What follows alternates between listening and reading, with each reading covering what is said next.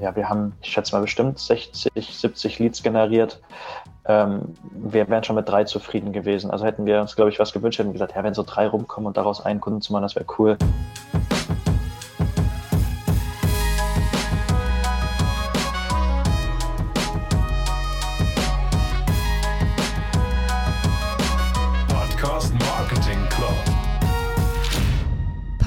Podcast-Werbung wird immer größer und bekannter im deutschsprachigen Raum. Und viele wollen es auch einfach mal testen, aber oft fehlt dann so ein bisschen die Vorstellungskraft und man weiß gar nicht, wie man anfangen soll. Und genau deshalb wollte ich mal echte Geschichten aus der Praxis hören und habe in meinem LinkedIn-Netzwerk mal nachgefragt und dabei wurde mir Julius Komp empfohlen, der CEO und Co-Founder von Exporto. Was Exporto genau ist, darüber sprechen wir auf jeden Fall auch. Und ehrlich gesagt haben wir uns am Anfang auch so ein bisschen verquatscht über Exporto. Es war aber einfach echt spannend, was Julius da für ein Business aufgebaut hat. Deshalb hört da auf jeden Fall auch mit rein. Und danach sind wir auf jeden Fall auch echt noch tief in das ganze Podcast-Werbethema eingestiegen. Und Julius hat super viel Insights geliefert, ganz spannende Geschichten erzählt, auch was er für Tipps hat, wie man ein gutes Briefing schreibt. Also da war ich echt baff, woran er direkt bei seinem ersten Briefing da gedacht hat, was glaube ich so die wenigsten tun. Und was er mit allein einer einzigen Podcast-Werbung erreicht hat und warum dadurch nicht nur Polen, sondern auch die Schweiz offen war. Das alles hörst du in dieser Folge. Also ich wünsche dir ganz viel Spaß und hoffe, du kannst ganz viel daraus mitnehmen. Und ja, los geht's. Moin Julio, schön, dass du da bist. Hi Paula, ja, vielen Dank für die Einladung. Ja, freut mich voll, dass du meiner Einladung gefolgt bist. Hattest du eigentlich schon mal selbst ein, bei einer Online-Bestellung Probleme bei der Lieferung? Gute Frage, da war ich jetzt nicht darauf vorbereitet. Das kam mir jetzt nicht im Briefing vor, dass ich direkt so eine Frage hier beantworten Gemein. muss. nee, finde ich gut. Ähm, ich glaube, jetzt gerade zu Corona-Zeiten ähm, sind auch die Paketdienstleister ganz gut überlastet gewesen, hatten nicht mit so einem Anklang gerechnet. Da kommt es dann schon vor, dass es zu Verzögerungen kommt oder zu Verwechslungen. Ähm, was wir merken, bei uns im Lager werden auch ganz oft Pakete falsch zugestellt, dass zum Beispiel UPS Pakete eigentlich an eine ganz andere Person zustellen sollte, das aber bei uns im Lager auftaucht. Ähm, das merken wir. Das ist, glaube ich, ganz normal, dass da, äh, dass da zu Verzögerungen kommt und, und zu, zu Hindernissen, gerade jetzt eben in der Corona-Pandemie, wo alles noch und nöcher online bestellt worden ist. Ähm, ja. Also kurz gefasst, definitiv ja.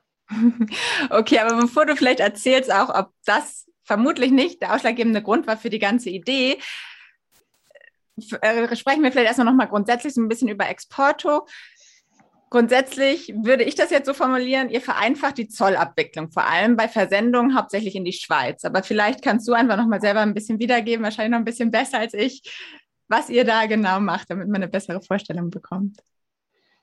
Das hast du schon ganz gut gesagt. Also das ist auf jeden Fall eine Dienstleistung, die wir ähm, machen. Wir, grob gefasst, bringen wir deutsche und europäische E-Commerce-Shops in, in die Schweiz, in, in Nicht-EU-Länder, wo die Schweiz ja als Drittland äh, dazu gehört und wickeln davon nicht nur die Logistik ab, sondern auch die zoll- und steuerliche Thematik und begleiten dann unsere Kunden, also unsere Shops auch langfristig in den Markt, um dort erfolgreich zu werden. Dazu gehört dann auch nachher viel Marketing, um einfach den Markt anzugreifen und die Zielgruppe zu erreichen, was Presse, Influencer angeht, auch Podcast, ähm, dass wir einfach da so einen Added Value-Gedanken nachher spüren, um die Shots A in den Markt rein zu begleiten und nachher langfristig darin wachsen zu lassen. Und da ist die Schweiz einfach als Drittland eben mit dieser Hürde verbunden, dass da der Zoll dazwischen ist, den man ja äh, gut stellen muss, den man äh, ausreichend Informationen liefern muss, um ganz viele Pakete darüber einschleusen lassen zu können. Und genau diese Einschleusung machen wir voll automatisiert und digital, dass unsere Shops damit keinen Aufwand haben und begleiten dann einfach nachher langfristig im Markt, dass das Paketvolumen konstant gesteigert wird. Ja, genau. genau. Ich finde also ich kenne das ja auch so ein bisschen aus dem privaten Fall, wenn man mal irgendwie was in die Schweiz schicken will oder vielleicht auch selber was, aus der pra Schweiz bestellt zu sich nach Hause, dass es da immer diese, diese Problematiken gibt. Und ihr seid aber ja wahrscheinlich nur auf Online-Shops spezialisiert. Ne? Also wenn ich jetzt als Privatperson sage, ich möchte gerne was in die Schweiz schicken, dann könnt ihr mir nicht weiterhelfen. Also wir können gute Tipps geben, wie das funktioniert oder was am einfachsten ist, aber selber bei uns abwickeln ähm, ist jetzt leider nicht möglich, weil wir auch einen sehr großen IT-Apparat da hinten haben, den wir mit den Shops von unseren Kunden äh, ja zusammenschließen und matchen. Und ähm, da, da ist dann schon eine IT-Abteilung, die dann ja einmal die ähm, das Fundament legt, ähm, dass nachher alles voll automatisiert funktioniert. Das ist jetzt für eine einzelne Person, für ein Paket ist das, glaube ich, ein bisschen zu overpowered. Aber ich gebe dir sehr gerne Tipps beim nächsten Mal, wie, das, wie du das einfach machen kannst. Ja, sehr cool. Aber genau, was ich eben schon ein bisschen angesprochen habe, was ich spannend finde, wie kamt ihr denn auf die Idee? Ich habe schon ein bisschen äh, geguckt, du hast ja vorher was im Verkauf für Autos auch tätig. Wie kommt man dann zur, zu dieser logistischen Schiene? Das ist ja schon irgendwie sehr unterschiedlich, oder? ja, hat sich jetzt nicht so rauskristallisiert und ich muss auch sagen, es war auch nicht so ganz geplant. Ähm, wir hatten, also mit meinem Mitgründer und ich, ich mache das nicht alleine, sondern ich mache das mit Pascal zusammen, das ist ein ganz langjähriger Schulfreund von mir, ist auch hier am Bodensee aufgewachsen. Und wir hatten eigentlich die Idee, mit einem eigenen Online-Shop ähm, ja, durchzustarten. Wir haben gemerkt, hier unten auch, weil wir seit Grenzen sitzen, dass in der Schweiz alles deutlich teurer ist als in Deutschland und hatten dann eine ganz plakative Idee, dass wir in Deutschland einkaufen und in die Schweiz verkaufen, ähm, dass wir allein dadurch, durch den Marktunterschied, durch die Preise ähm, Marge für uns erzielen können. Dann haben wir einen Shop aufgezogen, haben uns dann aufs Mediamarkt-Sortiment vom Mediamarkt in Konstanz vor Ort spezialisiert, haben ah. da die Waren eingekauft, sind dann allein über den Preis in der Schweiz, vor, vor allem viel über Preisvergleichsportale, ähm, ja, waren wir mit unseren Artikeln meistens immer der günstigste in der, in der gesamten Schweiz und haben die Waren aber tatsächlich an der Mediamarktkasse eingekauft, also hatten auch keine krassen Einkaufskonditionen, da hat wirklich der, mhm. äh, ja eben der, dieser Markt, Markenunterschied hat, hat die Marge zugelassen und haben dann dazu ähm, ein bisschen Software geschrieben oder schreiben lassen damals auch, ähm, weil wir einfach diesen Grenzübertritt der ja Mittel zum Zweck war bei uns, vereinfachen wollten. Das ging mit zwei, drei Paketen am Tag ging das noch recht smooth, aber wenn man pro Zollanmeldung eine halbe Stunde braucht, dann kann man sich ausrechnen bei 24 Stunden am Tag, dass man da ohne Schlaf maximal 48 Sendungen am Tag in die Schweiz bekommt. Und das war jetzt nicht so unser, unser Ziel, sondern wir wollten das auch skalieren und hatten dann da Software für geschrieben, ähm, dass wir den Online-Shop einfach ja, bewirtschaften können. Und ähm, aus diesem Mittel zum Zweck, aus dieser eigentlich sehr einfachen Zollsoftware, aus, die, die wir nur für uns in-house nutzen wollten, ist dann recht schnell Exporter geworden. Und ähm, ja, jetzt schaffen wir es damit, diese komplette Zollkomplexität und eingestoppte Prozesse und Papierkram komplett verschwinden zu lassen, was einfach in den letzten 50 Jahren, glaube so läuft, wie es aktuell läuft, außer äh, bei uns nicht. Und ähm, ja, sind jetzt ein ganz schönes Team von ich glaube, 35 Mitarbeiter inzwischen. Wir haben sieben wow. Entwickler bei uns, die die Software jeden Tag äh, weiter feilen, äh, besser machen, mit dem Zoll ganz gut zusammenarbeiten. Und das ist so ein bisschen die Entstehungsgeschichte der Exporte, dass wir quasi aus dem eigenen, ja sagen wir, Schmerz raus, aus einer eigenen ähm, Herausforderung eigentlich eine Lösung für uns entwickeln wollten, haben wir dann auch gemacht und das aber dann sehr schnell ähm, ja, zu Anfragen gekommen ist und wir gemerkt haben, dass da wohl mehr Potenzial steckt, als jetzt im Mediamarkt in Konstanz einzukaufen und in die Schweiz zu verkaufen. Und daraus ist Exporter entstanden. Das war dann ja Anfang, Anfang 2020, ja. Quasi euer eigenes Testimonial so ein bisschen gewesen, ne? Exakt, so den Schmerz ein bisschen gemerkt und dann ja. uns, uns selber ähm, gefragt, wie wir das für uns cool machen können. Und ich glaube, das ist dann auch äh, daraus ist das Produkt dann auch echt gut geworden, weil wir uns selber gekannt haben und wirklich auch aus der Praxis gekommen sind und jetzt nicht über Businesspläne und theoretische ähm, Skizzen oder ähm, ja, Märkte gegangen sind, sondern das wirklich am eigenen Mann getestet haben, probiert haben und ähm, das deswegen so authentisch ist und wir, glaube ich, auch deswegen unsere Kunden und unsere Shops so gut verstehen, weil wir selber mal aus der Situation rausgekommen sind, ja. Gibt es den Online-Shop noch von euch? Den gibt es noch, das ist preis1.ch. Man kann den immer ah. noch besuchen. Wir nutzen ihn auch noch zum Testen intern. Man kann jetzt nichts mehr bestellen. Also der Shop ist, also der Checkout ist deaktiviert. Aber jeder, der Lust hat, wie ein ganz rudimentärer Shopify-Shop aussehen kann, der kann preis1.ch gerne besuchen. Das ist jetzt aber keine Augenweide. Das ist sehr funktional, ja. Und Ihr seid ja in Konstanz und wir hatten eben mhm. schon im Vorgespräch so ein bisschen darüber geredet, dass ihr jetzt auch expandiert in unterschiedliche Orte ich würde jetzt vermuten, aber vielleicht hat das auch gar nichts damit zu tun, ist Konstanz schon auch wichtig, quasi eure, eure Lokation da, um diese ganze Abwicklung zu machen? Oder ist das einfach nur Zufall und dadurch seid ihr einfach eher durch euer, euren Online-Shop auf die Idee gekommen? Oder ist das schon wichtig, sage ich mal, dass ihr so nah an der Schweiz auch seid?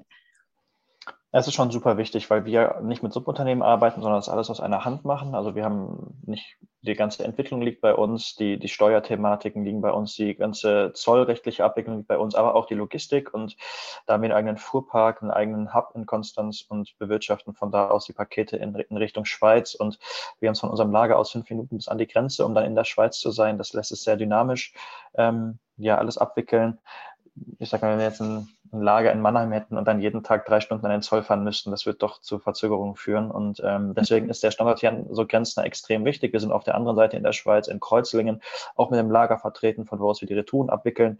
Ähm, das ist ein komplett eigenständiges Lager über unsere Tochtergesellschaft. Und diese beiden Lager trennen nur zehn Minuten Fahrzeit voneinander, sind in beiden Ländern vertreten. Das zeigt ja immer ganz gut, wie, wie dynamisch wir zwischen diesen beiden Ländern agieren können. Ähm, und es kommt halt dazu, dass, dass ich und ähm, mein Mitgründer Pascal, dass wir am Bodensee aufgewachsen sind und ähm, das auch dann so Heimat ist und ja, wir hier unten dann auch Netzwerk haben. Es gibt zwei super gute Unis, ähm, mit denen wir zusammenarbeiten, über die wir auch Werkstudenten ähm, zu uns ziehen und entwickeln können und die bei uns arbeiten ähm, können. Und das passt ganz gut so vom Umfeld hier unten. Und allein der Logistikstandort, der ist halt, der muss grenznah sein. Das ist, geht nicht anders. Und da haben wir es ganz gut getroffen mit den jetzigen Standorten, ja. Ja, cool. Bevor ich jetzt mehr so ein bisschen in das Podcast-Thema reingehe, weil ich finde das immer noch spannend, habe immer so viele Fragen jetzt noch. Du hast gerade schon gesagt, ihr habt einen Fuhrpark. Das ist ja auch schon echt ein ordentliches Kapital, was man am Anfang braucht. Seid ihr, habt ihr Investoren eigentlich an Bord oder seid ihr komplett selbstfinanziert?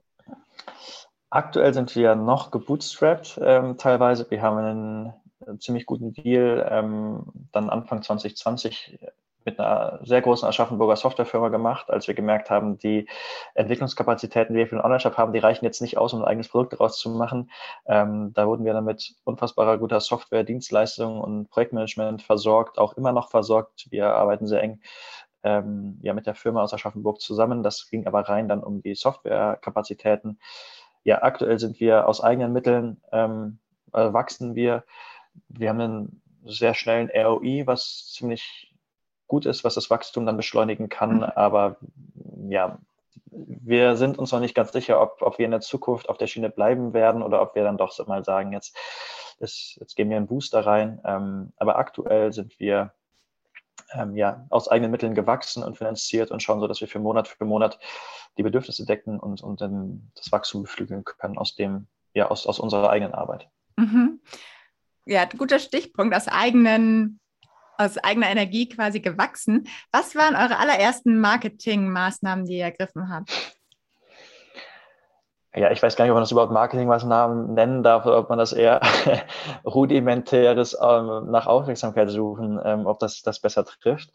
Ähm, wir waren ja Anfang 2020 dann sehr damit ähm, beschäftigt, überhaupt das Produkt zu finden und zu verstehen, was wir machen müssen, um das auch nach außen zu geben.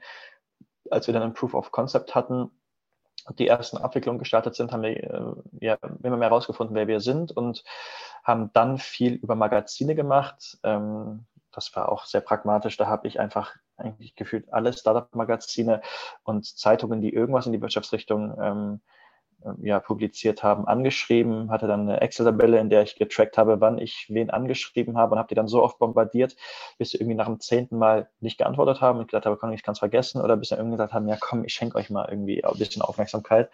und dann ging es darum, dass wir in in den ersten Startup-Magazinen ähm, ja, zu so einem Interview gelistet worden sind. Aber Interview kann man das auch nicht nennen. Das war halt, wir hatten einen Fragebogen zugeschickt bekommen, den habe ich ausgefüllt und da mhm. habe ich den zurückgeschickt und dann wurde dieser Fragebogen eins zu eins inklusive Rechtschreibfehlern auf, äh, oh. veröffentlicht. Ähm, das war so das erste kleine Marketing. Ähm, wir hatten dann über LinkedIn ein bisschen zu dem geschrieben aus den privaten Accounts, was wir machen, hatten dann versucht, auch auf auf Entscheider aus der Branche zuzugehen, um zu sagen, dass wir den Schweizer Markt deutlich einfacher abwickeln können als alle anderen Anbieter bisher. Hat semi gut geklappt, weil wir da natürlich auch sehr reißerisch unterwegs waren und das wahrscheinlich auch, ja, ich glaube, ich hätte selber nicht auf meine eigene Nachricht damals geantwortet. Ähm, es war jetzt nicht so erprobt. Das waren so die ersten kleinen, ja, ich weiß nicht, ob ich es Marketing nennen darf, aber eben nach dieses nach Aufmerksamkeit suchen. So waren unsere ähm, klein, aber völlig ungeplant, also einfach nur gemacht und versucht, irgendwo ja, Schlagzeile zu werden oder ein bisschen Anklang zu finden. Also ungeplant und ohne große Hintergedanken einfach gemacht, ja. Ja, ich finde ja auch so Sales und Marketing hängt bei sowas auch noch sehr eng zusammen, ne? wo man fragt, okay, war es jetzt eher Sales, wirklich Outbound Sales, Kaltakquise, die Leute einfach mal anschreiben oder war es, war es eher Marketing? Mhm. Und genau, dann habt ihr, seid ihr irgendwann auf Podcast-Werbung gekommen. Wie seid ihr überhaupt darauf gekommen? Also was, was hat dich dann daran fasziniert?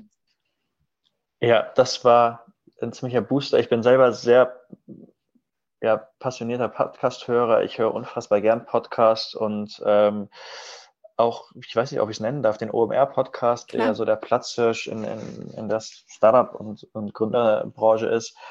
Und ähm, bin dann irgendwann auf die Idee gekommen, dass wir ja eigentlich ein ganz gutes Produkt haben, was auch auf, also wir sind ja rein B2B ähm, bezogen und sehr Online-Shop-lastig, ähm, was OMR ja auch ist. Also das ist ja sehr, sehr ähm, ja, also ich glaube, jede dritte Podcast-Folge dreht sich irgendwo im Online-Shop und ähm, hatte dann mal beim OMR angefragt. Ich hatte dem Philipp Wessernmeier selber persönlich bei LinkedIn eine Nachricht geschrieben, habe dann auch Antwort bekommen. Ich weiß nicht, ob er es selber gemacht hat, ob das irgendeine, das irgendeine rechte Hand von ihm war, äh, mit der Bitte, ihm eine Mail zu schreiben. Und dann hatte ich eine Mail an, ähm, an OMR geschrieben. Und dann wurden mir daraufhin Preise genannt. Das war August oder September 2020 und ja, das waren Preise, die, glaube ich, ein tausendfaches von unserem damaligen Kontostand waren, wo ich dachte, okay, das ist nett und das ist auch irgendwo gerechtfertigt, aber es ist nicht das, was wir uns leisten können.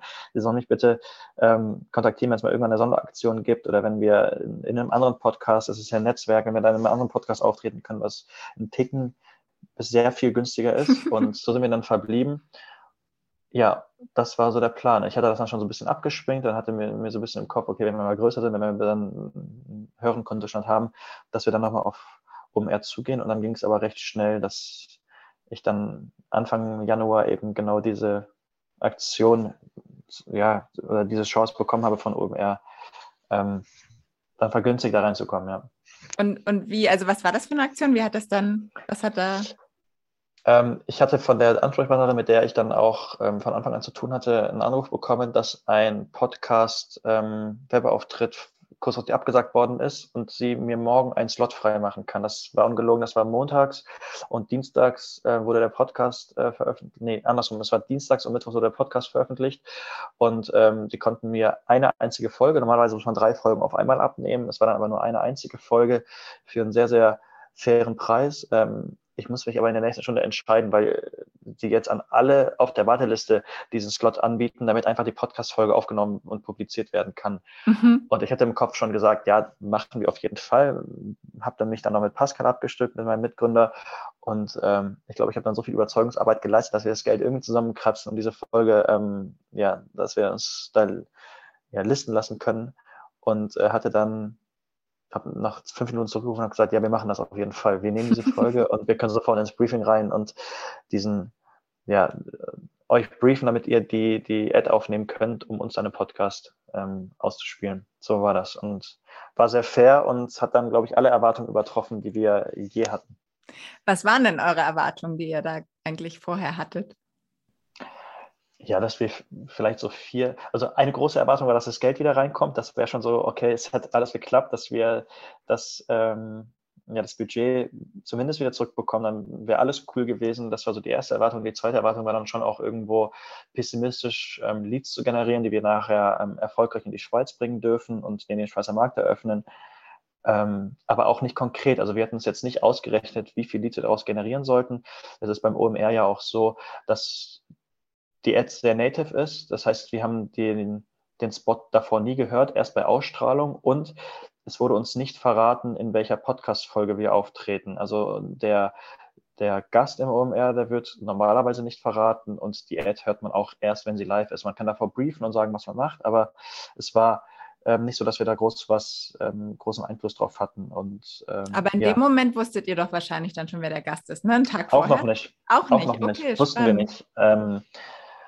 Und also OMR weiß das immer, wer der Gast ist. Da gibt es auch ganz sicher Pläne, aber die, die erzählen das nicht. Wahrscheinlich auch ein bisschen mit dem Gedanken, dass man sich jetzt, dass sich nicht alle auf eine, auf eine ähm, äh, Podcast stürzen, wo jetzt der ja. Seriengründer aus den USA interviewt wird und vielleicht ein anderer auch sehr cooler Gründer, der jetzt aber nicht so namhaft ist, ähm, dann keine Beachtung bekommt. Deswegen mhm. wird eigentlich nicht erzählt, ähm, welche Podcast-Gäste wann wie publiziert werden.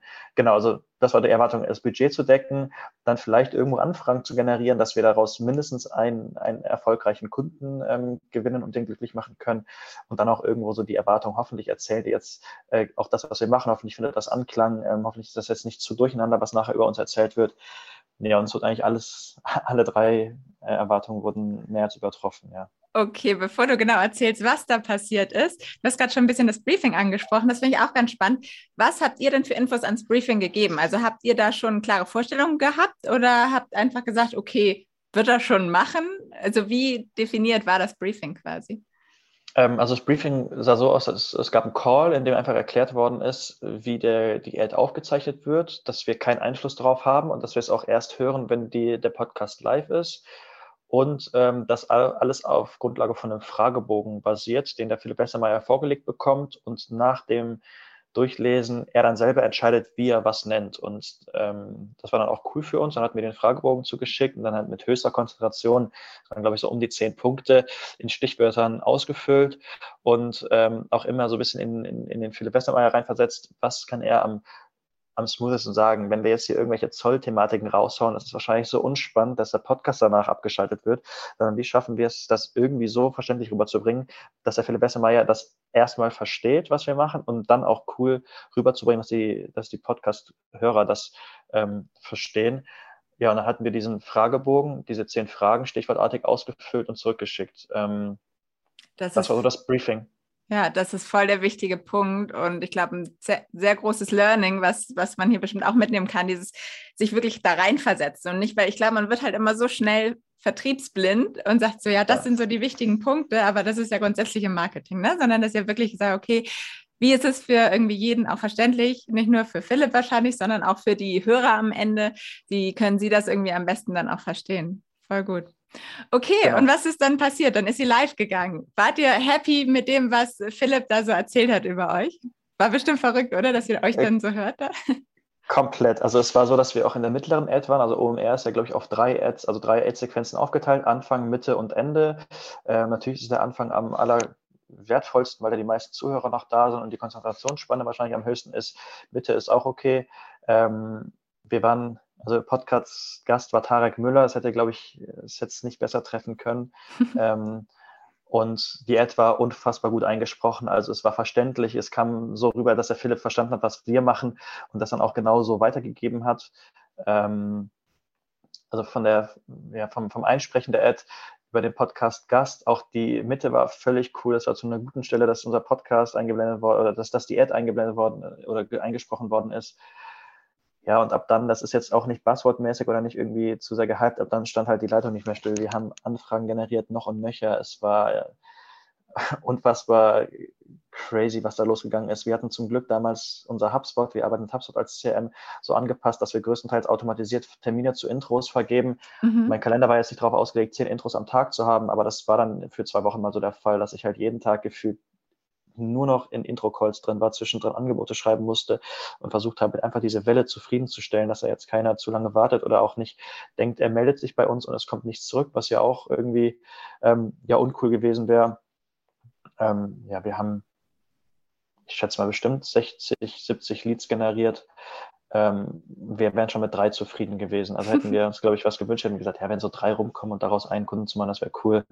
Das war jetzt irgendwie das 20-fache von dem und auch so eine extrem hohe Conversion Rate. Also super coole Shops, super coole Leads angefragt, mega coole Kunden daraus geworden, die erfolgreich begleitet in die Schweiz und ähm, ja, einfach ex, das war, glaube ich, ein absoluter Wendepunkt zum, zum Wachstum von Exporto. Wir waren zum damaligen Zeitpunkt ein Team von lass mich lügen, von fünf Personen, ähm, mhm. zwei Gründer, ähm, ein bisschen so eine Allrounderin als Werkstudentin und zwei Entwickler und danach war halt also irgendwie Polen offen gegenüber Kunden und Mitarbeitern. Das war und die Schweiz crazy. auch offen. Und die Schweiz. Also ja, der, der, Zoll hat dann auch gemerkt, dass da am Tag jetzt nicht nur noch fünf Zollanmeldungen von uns kommen, sondern ja, das Volumen recht schnell ja sogar verhundertfacht haben, ja. Ja, Wahnsinn. Und das mit einer Werbung. Also wie lange hat es denn gedauert von dem Moment, wo ihr die Werbung geschaltet habt, bis ihr dann wirklich da neue Mitarbeiter eingestellt habt, weil ihr gemerkt habt, okay, das geht jetzt voll ab? Ja, gute Frage. Das war dann, ja, das ging eigentlich unfassbar schnell. Das war innerhalb von zwei bis drei Wochen, dass wir dann vor allem auch bei uns im Lager, in der Abwicklung, wobei Lager konnte man es gar nicht nennen, wir waren damals noch in so einem kleinen Kellerabteil, das war noch gar kein richtig, gar keine Halle oder gar kein Logistikstandort, ähm, dass wir da äh, coole Werkstätten gefunden haben, die uns geholfen haben. Es sind auch alle noch dabei. Ähm, wir haben null Fluktuationsrate aktuell, was auch sehr cool ist. Mhm. Ähm, also alle, die dieses Wachstum mit, von Anfang an mitgemacht haben, sind auch immer noch mit dabei. Ähm, ich muss sagen, das war auch so ein ich, ich habe mir immer, oder andersrum, ich habe mir immer ganz viel Gedanken gemacht, wie, wie baut man ein Team auf, wo stellt man wann wie ein, wer kommt wann dazu, wo geht man den Fokus hin. Aber es hat sich einfach alles aufgrund diesem unfassbaren Ansturm an Kundenanfragen ganz viel von selber kristallisiert. Es war dann, wir hatten unfassbare gute Mitarbeiter, die wir gewonnen haben, also wirklich ganz, ganz starkes Team, so äh, Softwareentwicklung, ähm, Backoffice, danach Sales, Onboarding, Customer Success, da hat sich sehr viel rauskristallisiert, Projektmanagement unfassbar stark. Ähm, es war alles nicht so geplant. Es war innerhalb von zwei Wochen war das Team irgendwie doppelt so groß, dann äh, also im gefühlt in zwei Wochen äh, Rhythmus das Team verdoppelt. Und das auf der einen Seite ungeplant, aber doch sehr strukturiert, auch weil jeder, es war dann, es wird dann irgendwie gefühlt ganz viel Allrounder und daraus hat sich dann alles so rauskristallisiert mhm. und, und sehr strukturiert. Also es ging unfassbar schnell dann, ja. Ja, das ist wahrscheinlich auch noch ein wichtiger Punkt. Klar sollte man nicht im Vorfeld schon irgendwie die Leute einstellen, aber dass man sich zumindest irgendwie versucht, auch vorzubereiten, wie du sagst, irgendwie für den Fall der Fälle. Es, es läuft ja nicht immer unbedingt so, aber dass man einfach sich vielleicht die Woche danach erstmal ein bisschen was frei hält und vorbereitet ist, falls da irgendwie viel passiert. Ne? Okay, und dann war, war ja so ein bisschen, irgendwann ist es wahrscheinlich so ein bisschen abgeflacht und dann ist quasi so, seid ihr wieder nüchtern geworden und dann habt ihr gesagt, komm, wir brauchen einen nächsten Schuss? Oder wie, wie seid ihr dann vorher? Wie lange habt ihr dann gewartet, bis ihr quasi die nächste Podcast-Werbung wieder gebucht habt? Ja, also der Anklang hat recht lang stattgefunden. Also ich glaube, so in, es hat bestimmt zehn Tage anhaltend an, an Leads eingehagelt bei uns, bis es ein bisschen abgeflacht wow. ist. Ähm, ja, und dann wir, aktuell können wir es jetzt nicht mehr messen, weil wir jetzt in mehreren Podcast-Ads ähm, ähm, vertreten sind, aber es war bestimmt, ich schätze mal zwei bis drei Monate, dass wir immer noch pro Woche ein bis zwei Leads eingesammelt haben, die sich auf auf den OMR bezogen. Also wir haben auch bei uns im, im, Sales fragen wir immer direkt nach, auf, wie sie auf uns gekommen sind. Natürlich auch, um dann einen smoothen Einstieg zu machen, um eine ganz coole Frage zu stellen, aber auch bei uns messen zu können, auf welchen Kanälen wir wie vertreten sind. Ähm, ja, wir haben dann bestimmt, also wir haben dann, der Podcast wurde Anfang Januar ausgestrahlt und die neuen Ads haben wir jetzt im OMR geschaltet. Das war jetzt im Juli. Also ein okay. halbes Jahr lang durchgeatmet und vor, vor, allem auch genug Futter gehabt, um davon zehren zu können, um eine Mannschaft aufzubauen, um die Strukturen aufzubauen und ähm, ja, zuerst mal die Leads glücklich zu machen, uns zu stabilisieren, ähm, das, das skalierbar zu gestalten. Ähm, ja, und dann jetzt im, im Juli Wobei ich habe dann OMR relativ schnell danach geschrieben, da war noch Ansturm, dass ich gern in Q2 neue Spots buchen möchte, weil ich da schon gemerkt habe, es läuft und wir müssen das irgendwie nochmal wiederholen. Mhm. Und dann irgendwie in diesem ganzen Durcheinander schon in Q2 die Spots reserviert und ähm, dann war im Juli jetzt, wurden vier neue Spots von uns ausgestrahlt. Also es wurden die gleichen Spots ausgestrahlt, also es war eins zu eins die gleiche Ad, die wir auch im Januar hatten, mhm. ähm, aber in vier neuen Podcast-Folgen dann, ja. Okay, ja. Genau, also halbes Jahr durchgeatmet aber krass finde ich dann immer, weil das zeigt ja auch nochmal so wirklich, wie lange solche Podcasts noch nachhallen. Und das ist immer wieder dieses, was man ja eigentlich auch sagt, im Nachhinein wirklich Leute auf die Podcasts kommen und wirklich anfangen, noch die alten Folgen durchzuhören. Ne? Und das finde ich immer spannend. Denn gerade wenn ihr wirklich nur eine gemacht Absolut. habt, kann man das ja super gut irgendwie daran auch erkennen. Ja. Absolut.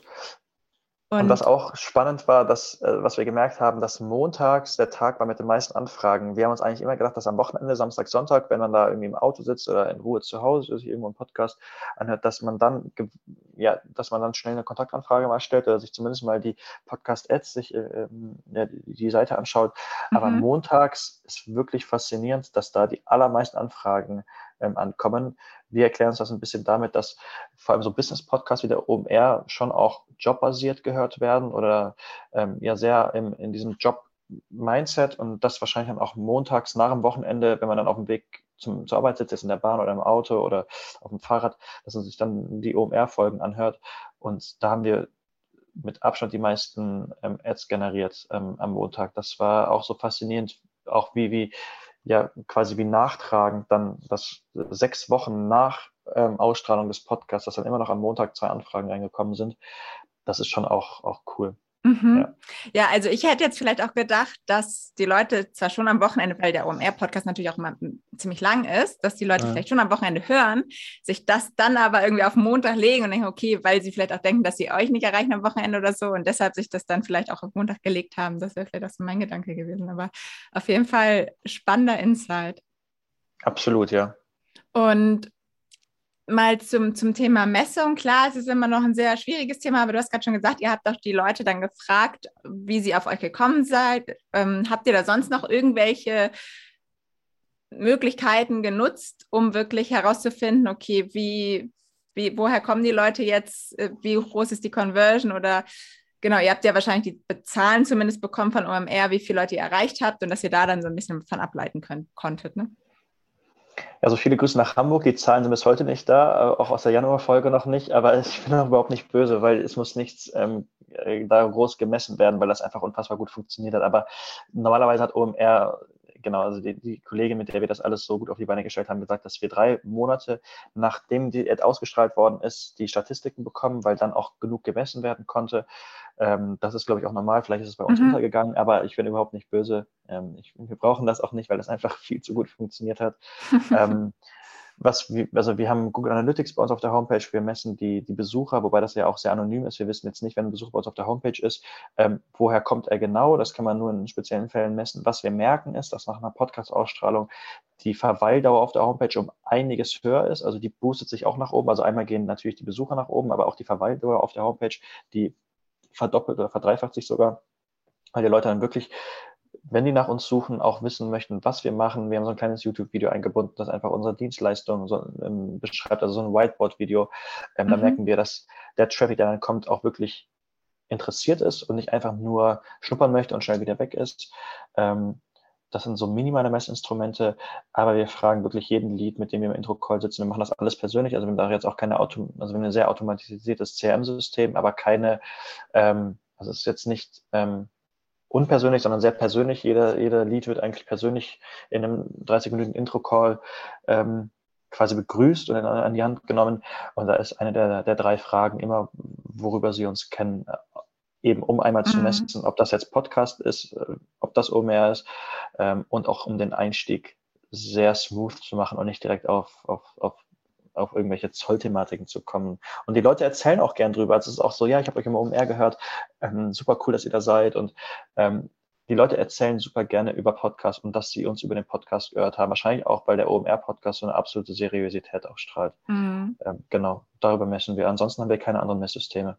Ja, ja, das ist es wahrscheinlich, wenn es gut läuft, dann braucht man es auch erstmal gar nicht. So ist dann eher nur, wenn man es nicht auf den ersten Moment direkt spürt, ne? dass man dann zumindest ja. trotzdem irgendwie messen kann. Ja, spannend. Und ich weiß nicht, ob wir haben jetzt ja schon so ein paar Learnings auch so zusammengefasst, aber gibt es sonst noch was, wo du sagen würdest, ja, das waren auf jeden Fall Learnings, da können wir vielleicht noch was verbessern oder das lief richtig gut? Oder vielleicht auch, wenn jemand jetzt auch irgendwie Brands am Anfang stehen, was du denen vielleicht auch mit auf den Weg geben könntest, was, worauf sie achten sollten, wenn sie jetzt mit Podcast-Werbung starten wollen? Ja, ähm, also OMR lohnt sich immer, das ähm, kann ich an die Hand geben. Ich würde auch, glaube ich, wenn ich nochmal gründen würde, mir irgendwas Geld zusammenkratzen und das relativ schnell zu machen. Ich glaube, der Podcast ist inzwischen sehr ausgebucht, aber OMR-Podcast und ich glaube auch allgemein Podcast-Werbung funktioniert unfassbar gut, wenn man die Zielgruppe trifft. Also ich glaube, dass wir jetzt mit Exporto in einem Beziehungspodcast sind, das wird jetzt nicht gut performen, aber da einfach so ein bisschen das ähm, Gefühl zu haben, wer ist die Zielgruppe, was hört die und dann wirklich einfach machen. Es ist unfassbar ähm, aussichtsreich, dass das einfach gut wird. Ähm, die, die Ad, die eingesprochen wird, möglichst stichpunktartig halten und nicht zu sehr ins Detail gehen, eben da auch das Hineinversetzen in die Zielgruppe und vor allem auch in den Host, der nachher einspricht. Allein er muss verstehen, was ihr macht. Man bekommt das bei OMR auch manchmal mit, dass der Philipp Ads einspricht, von denen er selber überhaupt keinen Plan hat, was die mhm. machen. Und das ist, glaube ich, auf Grundlage von einem nichtssagenden Briefing ähm, der Fall. Ähm, was wir jetzt in der nächsten Ad machen, die, die nächsten OMR-Spots sind schon gebucht, werden wir auf jeden Fall Referenzen von Kunden mit reinnehmen. Das habe ich jetzt in einem Podcast gehört. Das finde ich unfassbar stark und sehr, sehr aussagekräftig. Auch wenn es nur eine Referenz ist, ähm, auf jeden Fall da Kunden oder Partner mit reinnehmen. Das stärkt das, das, die, das Bild und die, die Darstellung nochmal enorm. Das haben wir bislang nicht gemacht, werden wir im nächsten Ad auch machen. Das ist ähm, spannend, aber bedeutet das dann, dass diese Referenz auch selber zu Wort kommt oder erzählt Philipp dann quasi in dem Fall nur, was Philipp erzählt das in dem Fall. Okay. Mhm. Also wir, wir geben in dem, in dem nächsten Briefing dann ab, ähm, gerne auch sagen, dass wir mit den und den Shops zusammenarbeiten. Das sind, also wir arbeiten inzwischen mit extrem großen oder mit den größten Online-Shops in Deutschland zusammen und dass davon einfach zwei, drei Namen genannt werden zum Schluss, dass irgendwie dann mhm. gesagt wird, mhm. Exporto ähm, oder Shops wie XY, die gehen schon erfolgreich mit Exporto in die Schweiz, dass das einfach nochmal sehr, sehr ähm, unseren Namen stärkt und das Vertrauen von Anfang an stärkt. Ähm, ja, das ist also mehr kann ich das, ich glaube, mehr Tipps kann ich nicht sagen, weil Podcast doch sehr er erfolgreich und aber auch einfach ist. Also ich glaube, das Briefing ist eine absolute Grundlage, das verständlich rüberzubringen, nicht zu so sehr ins Detail zu gehen und auch diesen Value, den man gibt, ähm, mit im Podcast zu bemitteln. Das ist ja wie überall im Marketing, nicht richtig mhm. die Dienstleistung zu beschreiben, sondern das, was mit der Dienstleistung möglich ist, zu beschreiben. Ähm, das Ergebnis Referenz, zu verkaufen und nicht richtig, das genau. Exakt, genau das, da ein bisschen sich da so rein zu versetzen, ähm, ja. zielgruppennahe Podcast sich auszuwählen. Ähm, ja, aber sehr pragmatisch vorzugehen, also wirklich dann auch die, das Kontaktformular von dem Podcast irgendwo suchen, aber LinkedIn die, die richtigen Leute anschreiben, die mit was mit dem Podcast zu tun haben, um sich da, um da reinzukommen. Ähm, dann einfach machen. Also in unserem Fall, in, in so einer B2B-Dienstleistung, auch in Richtung E-Commerce, hat Podcast unfassbar gut funktioniert. Also ich kenne keinen, aktuell keinen besseren Marketingkanal, der so performt. Ja, cool. Ja. Und was würdest du sagen? Ihr habt ja schon gesagt, ihr bucht jetzt schon äh, weitere Ads. Macht ihr denn mittlerweile auch noch andere Marketing-Sachen oder wie ist euer Marketing-Mix aufgebaut? Für die Zukunft vielleicht auch? Oder sagt ihr, das ist schon euer wichtigster Part im Marketing? Ähm, also aktuell unser wichtigster Part im Marketing, auch weil es so einfach ist und ähm, weil das inzwischen für uns auch einen super schnellen ROI bringt. Wir bauen jetzt gerade unsere Homepage neu, ähm, weil wir, ich weiß gar nicht, ob ich sagen darf, ab nächstem Jahr auf einem neuen Markt sind und das jetzt alles mal sehr umfangreicher wird. Wir sind immer noch mit dem One-Page am Start, den wir jetzt zur Gründung hatten. Ähm, da wird auch dann in die neue Homepage ein Blog eingebaut, dass wir dann in Richtung SEO gehen, dass wir dann wirklich relevante, zielgruppennahe ähm, ja, Content pushen, um da auch Vertrauen zu gewinnen.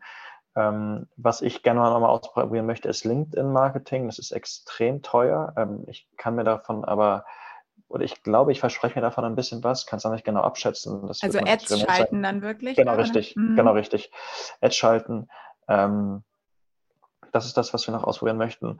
Und was wir jetzt mit Exporto auch machen, das habe ich auch schon angemacht, also einfach über die privaten Profile den Alltag posten. Also das, was bei uns ansteht, wo wir Fragen haben, wo wir was falsch eingeschätzt haben, was gut läuft, was nicht so gut läuft, einfach da so einen schlanken fünf bis sechs Zeiler einfach über den Alltag ähm, schreiben, nicht um sich selber darzustellen, sondern einfach auch in ein Netzwerk vielleicht relevante Infos zu geben, ähm, Fragen zu stellen, auf die Leute antworten können, die damit schon Erfahrung haben.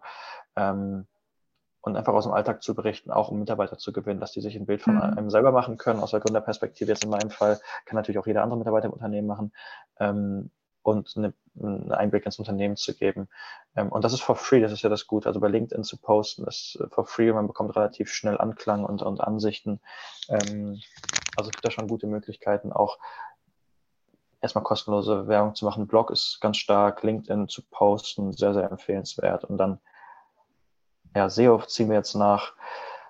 Ja, äh, wir haben da jetzt keine konkreten Pläne, weil wir ja noch und nöcher Leads haben. Ähm, ich würde auch gern nachher sowas wie, auch wenn wir im B2B sind ähm, und das jetzt nicht so relevant ist, einen anständigen Facebook- und Instagram-Kanal ähm, pflegen oder ja, dass jemand im Team sich darum kümmert, dass es da Einblicke vor allem in unseren Alltag gibt. Ich glaube, gerade im B2B ist es so, dass man über Instagram und Facebook und die Social-Media-Kanäle nicht nicht sein Dienstleister beschreiben müsste. Also wenn wir bei Instagram jetzt irgendwas über Zollprozesse, irgendwelche Zollautomatisierungen ähm, schreiben, mhm. das würde, glaube ich, null Aufmerksamkeit bekommen. Ich glaube, es geht eher darin, sich als Unternehmen zu zeigen, was ist uns wichtig, wie ist unser Alltag, damit Bildern und Videos. Ähm, ähm, ja, ein bisschen Einblicke zu gewähren. Das ist das, wo wir hingehen möchten, dass wir auch dann als Arbeitgeber ähm, gut erkannt werden, dass sich vielleicht potenzielle Mitarbeiter ein Bild von uns machen können. Da möchten wir auch hingehen. Genau. Was ich mir auch voll gut vorstellen kann bei euch, dass ihr auf TikTok geht weil das ist ja mittlerweile auch immer so, dass man da einfach so ganz komplexe, vielleicht auch ein bisschen trockene Themen einfach richtig easy und smart rüberbringen kann, so in ganz kurzen Snippets. Und ich glaube, das wird manchmal echt noch unterschätzt, auch gerade auf dem B2B-Markt. Ich meine, dieses Beispiel von Herrn Anwalt, das kennt ja, glaube ich, auch jeder so. Und da, dass man da einfach sieht, okay, es gibt auf jeden Fall Möglichkeiten.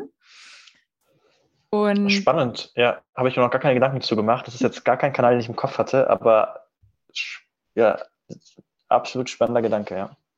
Ja, das einfach mal so kam mir gerade. Aber ich, ich sehe schon, ihr habt auf jeden Fall sowieso einiges vor, deshalb glaube ich, fehlen euch da nicht die Ideen. Könntest du noch so eine, deine, deine Meinung oder deine Einschätzung für die Zukunft von Podcast-Marketing abgeben? Was denkst du, wo geht das hin? Meinst du, das wird irgendwann wirklich quasi Pflicht, dass man das irgendwie Bestandteil auch hat? in, in seinem Marketingmix für, für die Unternehmen? Also ich glaube, es ist schon bei den großen, mit gutem Marketing aufgestellten Unternehmen Pflicht. Ähm, das merkt man ja auch schon, wenn man sich mal die großen namhaften Podcasts anhört, welche Firmen da inzwischen vertreten sind. Das ist ja also unfassbar, welche Firmen da inzwischen werben. Es ist aber immer noch so, dass der Markt, das ist wahrscheinlich von Facebook, dass es gerade sehr günstig ist, noch zu werben, also dass der Markt noch nicht überfüllt ist, dass gerade man sehr, sehr einfach da auf, an, an die Zielgruppe kommt, auf Reichweite. Ähm, aus meiner Sicht definitiv, vor allem im B2B ist das unvermeidbar, ähm, sich im Podcast der Zielgruppe zu nähern. Das ist ich kenne kein besseres Instrument, um eine B2B-Dienstleistung zu verkaufen. Ähm, jegliche Neugründung, also die ich vornehmen würde, würde ich schauen, dass ich eine Woche nach Neugründung im Podcast irgendwo listet bin. Also das definitiv. Ähm, vor allem sehr B2B-lastig. Ähm, ja, wo es hingehen wird, ich glaube, es werden sich die Platzhirsche im Podcast noch besser rauskristallisieren. Das ist nachher wirklich, das ist ja gerade ganz viel Podcasts auf einmal. Es gibt dann zum Glück Kategorien, die auf Spotify oder Apple Podcasts und sowas dann vorschlagen, dass du dich dann so durchwählen kannst. Ich glaube, es wird noch deutlich mehr namhafte Podcasts geben, die dann auch selber als Brand auftreten, sowas wie OMR jetzt als, als Vorreiter macht, dass es dann wirklich Synonyme gibt für, für einen Business-Podcast, dass er nicht ein Business-Podcast heißt, sondern zum Beispiel, dass dein Podcast nachher synonym wird für Podcast-Marketing, dass man so einfach Einblicke in Podcasts bekommt. Also ich glaube, das wird sich noch viel mehr rauskristallisieren, dass da die Platzhirsche zum Vorschein kommen, ähm, und dass dann vor allem auch namhafte Unternehmen noch mal mehr Podcast-Marketing machen, wie es auch jetzt gibt. Was ich mir wünschen würde, wo ich aktuell noch nicht weiß, wie sich technisches mhm. umsetzt, dass man mehr messen kann, dass man ähm, Leads messen kann, dass, dass es ja wie so eine Art Pixel gibt nachher in Podcast, dass man die vielleicht irgendwo, ich glaube, da gibt es schlaue Entwickler, die vielleicht sich schon dran gemacht haben, sowas zu entwickeln, um noch mehr Messinstrumente zu haben. Ähm, uns fehlt es aktuell nicht, weil wir einfach merken, wie gut es funktioniert und uns dann auch relativ egal ist, auf wie viel Prozent es jetzt in welcher Sparte ankommt. Ähm, aber das wird in Zukunft ganz sicher noch kommen. Also mhm. ich, ich, ich glaube, es ist unvermeidbar. Ich bin mir sicher, es ist unvermeidbar und ich kann das nur empfehlen, sich da wirklich, sich zwei, drei gute Podcasts rauszusuchen und dann mal mit denen in Kontakt zu treten, was dann eine Ad kostet. Ja. ja. Plus, ein eigener Podcast ist, glaube ich, auch unfassbar cool. Also das, was du machst, unfassbar cool. Ähm, sehr, sehr, ähm, glaube ich, zielführend auch. Und ich meine, das ist ja auch schnell gemacht mit dem Setup, was es inzwischen gibt und mit der, mit der, ich glaube, da muss man sich ein YouTube-Tutorial angucken und man kann sich äh, übermorgen dann Spotify listen lassen.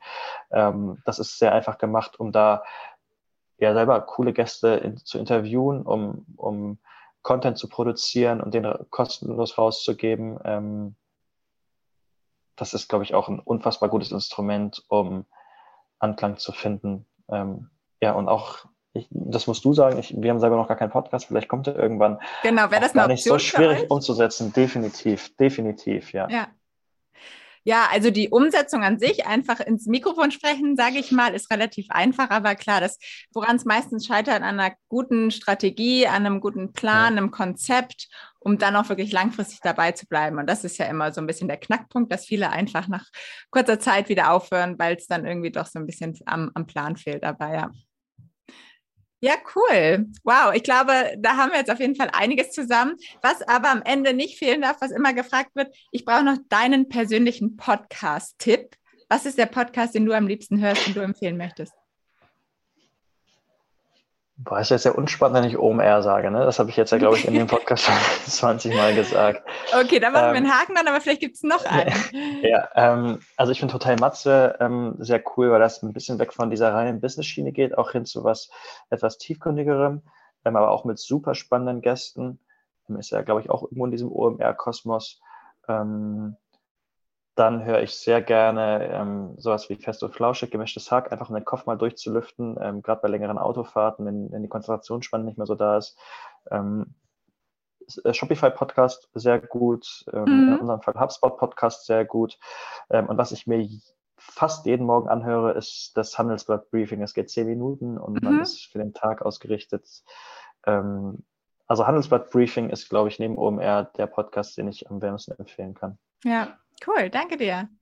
Gerne. Und sonst auch vielen Dank, Julius. Super spannende Insights, finde ich. Und ich denke, da haben einige jetzt auch äh, was lernen können, was mitnehmen können, vielleicht auch ein bisschen Mut bekommen, es einfach mal zu testen. Deine Geschichte auf jeden Fall super spannend, super cool. Und ich bin vor allem auch gespannt, wie es bei euch jetzt weitergeht. Wir bleiben bestimmt in Kontakt und sagen bis, bis bald. Ja, vielen Dank für die Einladung, Paul. Das hat riesig viel Spaß gemacht und ich freue mich ganz viel noch von dir zu hören, von, von deinem Podcast. Danke dir. Ciao. Ciao.